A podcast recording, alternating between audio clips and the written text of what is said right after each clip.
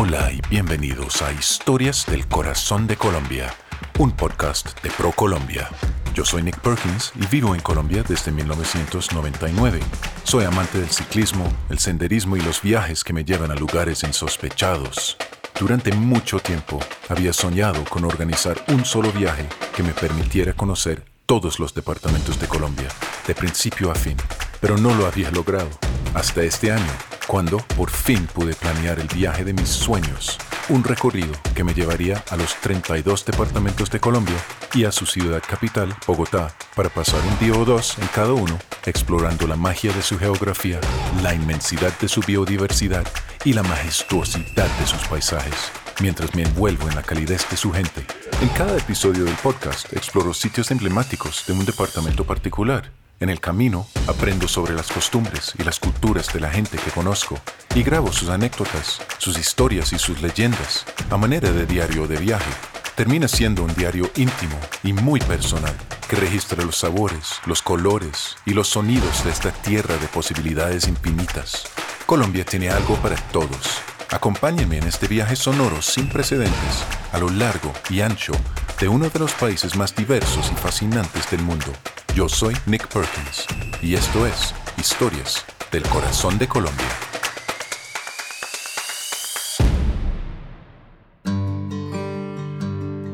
En este episodio me encuentro en el departamento de Caquetá. Llegué esta mañana en avión a su ciudad capital, Florencia, y voy a encontrarme con mi guía Xiomara, que me va a llevar a una parte más rural del departamento.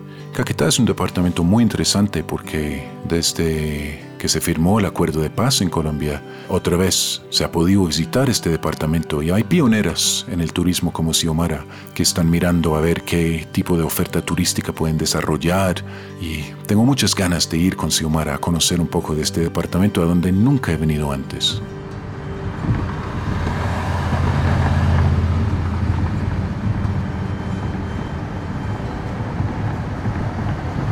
Llevamos aproximadamente 20 minutos manejando con Xiomara y el conductor Mario. Hemos salido de Florencia hacia el suroccidente y estamos en la carretera que eventualmente llega a San Vicente del Caguán, que está en camino hacia la Macarena, en donde estuve en otro episodio reciente del podcast. Estoy con Xiomara, hemos parado un momento en un, en buen sitio, un sitio bonito, mirando hacia de donde venimos, hacia las montañas que forman parte de la cordillera oriental de Colombia. Estamos justo en el comienzo de la sabana, la sabana gigante, extensa, que básicamente desde aquí atraviesa toda la parte oriental de Colombia, atraviesa Brasil, el sur de Venezuela, hacia el Océano Atlántico. Entonces, estamos con Xiomara en una carretera. Ahora nos desviamos hacia un lugar que se llama Montañita y nuestro destino de hoy, que es la Reserva Natural Las Dalias. Mucho gusto, mi nombre es Xiomara Capera, eh, yo soy de acá el Caquetá, del municipio de Belén de los Andaquíes, soy bióloga y guía profesional. Si bien Caquetá tiene sitios maravillosos, espectaculares, donde podemos ver, digamos, una muestra representativa de todo el Caquetá, elegimos Las Dalias porque es un sitio que es eh, cercano, porque es de muy fácil acceso para un visitante que tenga poco tiempo y puede darse, digamos, el lujo de tener una noción, un panorama muy general del Caquetá. Es un sitio donde alberga una gran biodiversidad, el recurso hídrico que es como nuestra bandera en el departamento y tiene unos atractivos maravillosos vamos a poder recorrer unos cañones, al interior de unos cañones donde aflora el agua y también tenemos unas afloraciones de petróleo donde el turista puede ver eh, cómo emerge naturalmente este recurso de la misma naturaleza y donde eh, este proyecto que es familiar, una empresa familiar, han podido generar procesos de conservación alrededor de este recurso y por eso eh, lo que hicimos invitar especialmente a este sitio. Excelente, pues vámonos. Alfonso, muchas gracias por estar con nosotros aquí en el podcast. Bueno, mi nombre es José Alfonso Valle, eh, yo soy aquí del Caquetá, sí, creo aquí en el departamento de Caquetá, precisamente en el municipio de La Montañita, no he recorrido mucho, soy guía profesional. igual pues me he dedicado a la actividad turística, ya llevo 20 años en esta actividad. Antes fui funcionario público, hoy trabajo con esta parte de la conservación. Excelente, pues vamos a buscar unos senderos. Ya nos vemos. ¿Y hace cuánto están con la tierra y hace cuánto decidieron volver la tierra eh, una reserva de, conservación? Hace 30 años que compramos el terreno. En esa época era una finca ganadera. Hace 25 años que ya decidimos delimitar el área y dejarla como recuperación. Desde hace 25 años estamos en ese proceso de recuperación. Todo esto es un bosque de hace 25 años. Alfonso, en cuanto a esto de, de las especies que, con que se han poblado estos bosques, ¿hicieron algún esfuerzo para asegurar diversidad de, de especies o simplemente dejaron que el, el, bosque creciera? Una de las formas de, de recuperar verdaderamente es dejando que la naturaleza haga su trabajo. Ella es más sabia que nosotros. Entonces, nosotros no la podemos seguir interviniendo. Yo siempre he dicho, y, y, tengo un dicho que dice que la naturaleza no necesita que la cuidemos. Con que no la jodamos, con eso tienen. Dejémosla quieta, que ella hace su trabajo. Y entonces, ¿a dónde nos va a llevar en el recorrido que vamos a hacer hoy?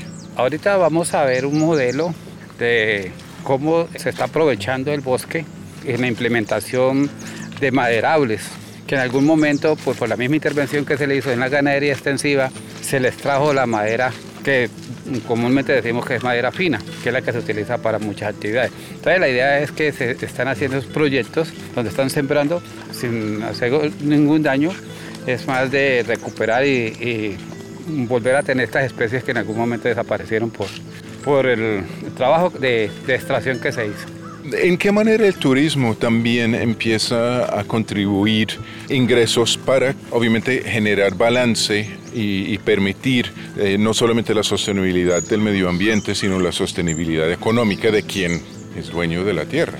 Bueno, en el momento en que dentro de nuestros predios hemos identificado unos atractivos naturales que consideramos en algún momento son interesantes para un turista y comenzamos a darle... Eh, hacerle lo, los arreglos pertinentes, el, el, mantenimiento para que se conviertan estos atractivos naturales en unos atractivos turísticos y comenzar a aprovechar de que conservando y el bosque podamos mostrar al turista todo ese proceso de regeneración que sí se puede hacer y que pues podemos aprovechar el bosque de alguna manera que nos permita pues un ingreso económico que eh, nos ayude a, pues, a mantener la familia, ¿sí? que nos sirva como un, como un, ingreso como cualquier otra actividad alterna también a las otras actividades. Pero nosotros en este momento nos hemos dedicado exclusivamente al turismo. Aquí en este momento, en el sitio donde nos encontramos, estamos en una región que se llama Piedemonte Amazónico. Es como la zona de amortiguación de las de los Andes para empezar a la gran sabana amazónica. Y entonces su importancia cuanto a su posición y su importancia en cuanto a la generación de agua. Aquí la mayoría son aguas subterráneas, brota el agua de la tierra que viene de la cordillera.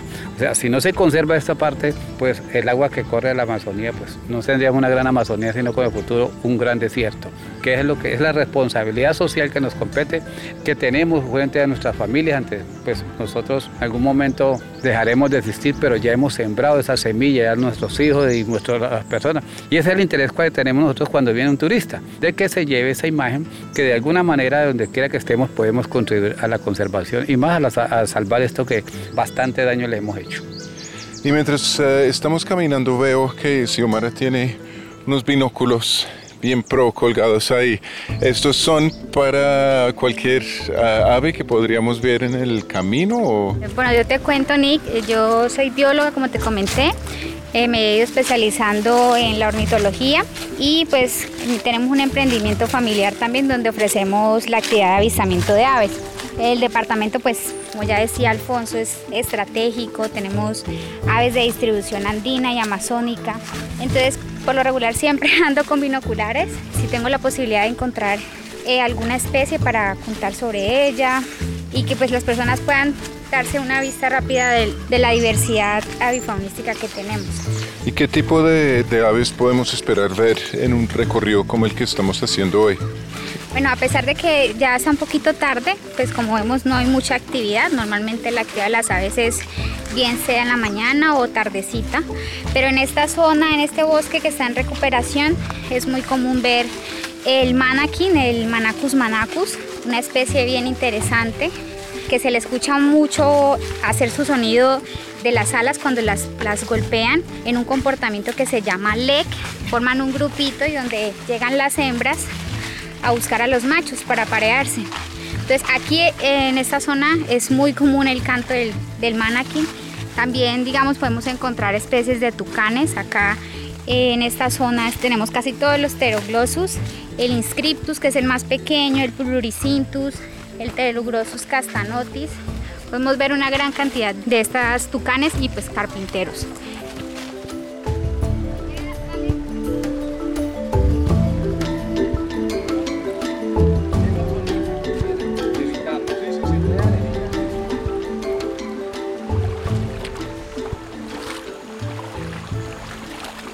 Entonces Alfonso me acaba de traer al cañón es un cañón de unos 5, 8 metros de profundidad, dependiendo de dónde te encuentras en él. Y hay una quebrada que pasa por la mitad del cañón, es bien angosto. Y no traje zapatos de repuesto conmigo, así que como tenemos que caminar dentro del agua, estoy caminando descalzo. Y de hecho me gusta mucho porque se siente realmente el terreno que pasa por debajo. El fondo de la quebrada es una arena muy fina, unas rocas pequeñas. Hay unas partes donde las rocas eh, se vuelven un poco más eh, complejas para pasar, pero nada que no se pueda manejar. Y es una experiencia muy buena caminar en una quebrada descalzo, sentir el suelo debajo de los pies. Otra curiosidad es que hay puntos en que eh, la brea está literalmente saliendo de las rocas. Voy a dejar de grabar un momento mientras paso por un tronco caído entre dos partes ah, un poco profundas de la quebrada y justo delante mío el cañón se abre un poco, empieza a filtrar la luz del sol. El juego de luz es muy bonito y realmente en este momento no me importa que esto sea una zona reforestada. A mí se me hace original, pues estamos rodeados de la flora que uno va a encontrar en cualquier parte de la Amazonía colombiana. Hay árboles gigantes por encima de nosotros, enredaderas cayendo de los árboles, subiendo los muros del cañón, el verde es muy profundo. Hay musgos por todos lados.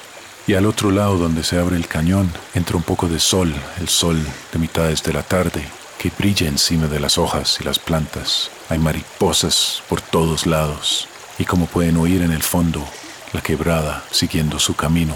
Voy a dejar de grabar por un momento y simplemente disfrutar este sitio bellísimo disfrutar el privilegio de ser uno de los pocos que han podido llegar aquí hasta el momento y espero que uno de los muchos que eventualmente llegarán. Este es un lugar muy, muy especial.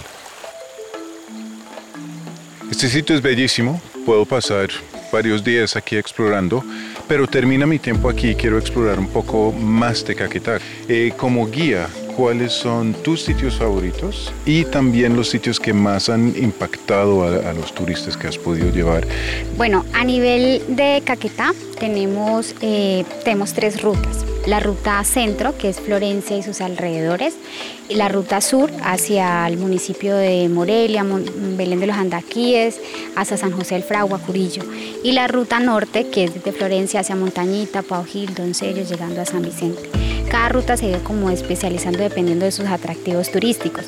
Por ejemplo, en la, norte, la ruta centro podemos encontrar todo lo que tiene que ver con, comunidades indígenas, huitotos, donde va a poder degustar platos amazónicos. Hacia la ruta sur que es uno de los una, una, zona donde se ha podido conservar grandemente la cobertura vegetal eh, tenemos una cantidad de cascadas pues bellísimas, ríos espectaculares donde practicamos, por ejemplo, deportes de aventura como rafting, como balsaje, kayak y tenemos algunas reservas especializadas en avistamiento de aves. Hacia la ruta norte tenemos eh, oferta alrededor de turismo de aventura, ¿sí? con toda la normatividad, con toda la seguridad, turismo científico y principalmente eso, senderismo.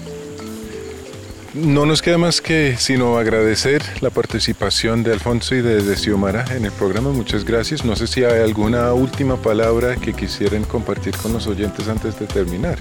Sí, es la invitación al departamento del Caquetá a que vengan a conocer esta maravilla oculta, que estamos preparados, nos preparamos para mostrarle esta belleza que tenemos. El departamento es único, es un departamento de gente amable, trabajadora, con ganas de salir adelante. Y queremos que Colombia nos dé esa oportunidad Eh, somos una región emergente en la parte turística y estamos preparados para recibirlos, para mostrarles esa Colombia oculta llena de misterios. Caquetá hace parte de la región turística de la Amazonía Orinoquía colombiana y es la puerta de oro de la Amazonía. Descubrir sus historias de resistencia en medio de comunidades indígenas y colonos y presenciar de primera mano manifestaciones culturales que dejan ver una identidad en construcción hacen de Caquetá un destino deslumbrante. Para conocer más lugares como la Reserva Natural Las Dalias, el Cañón de la Araraquara, la Reserva Natural El Danubio o Belén de los Andaquíes, visite colombia.travel. El podcast Historias del Corazón de Colombia ha sido producido por ProColombia. Su contenido está protegido por las leyes de la República de Colombia sobre propiedad intelectual y no refleja la posición del Gobierno Nacional, ProColombia, ni de las entidades que han intervenido en el proyecto, por lo que no asumirán responsabilidad alguna por lo allí expresado.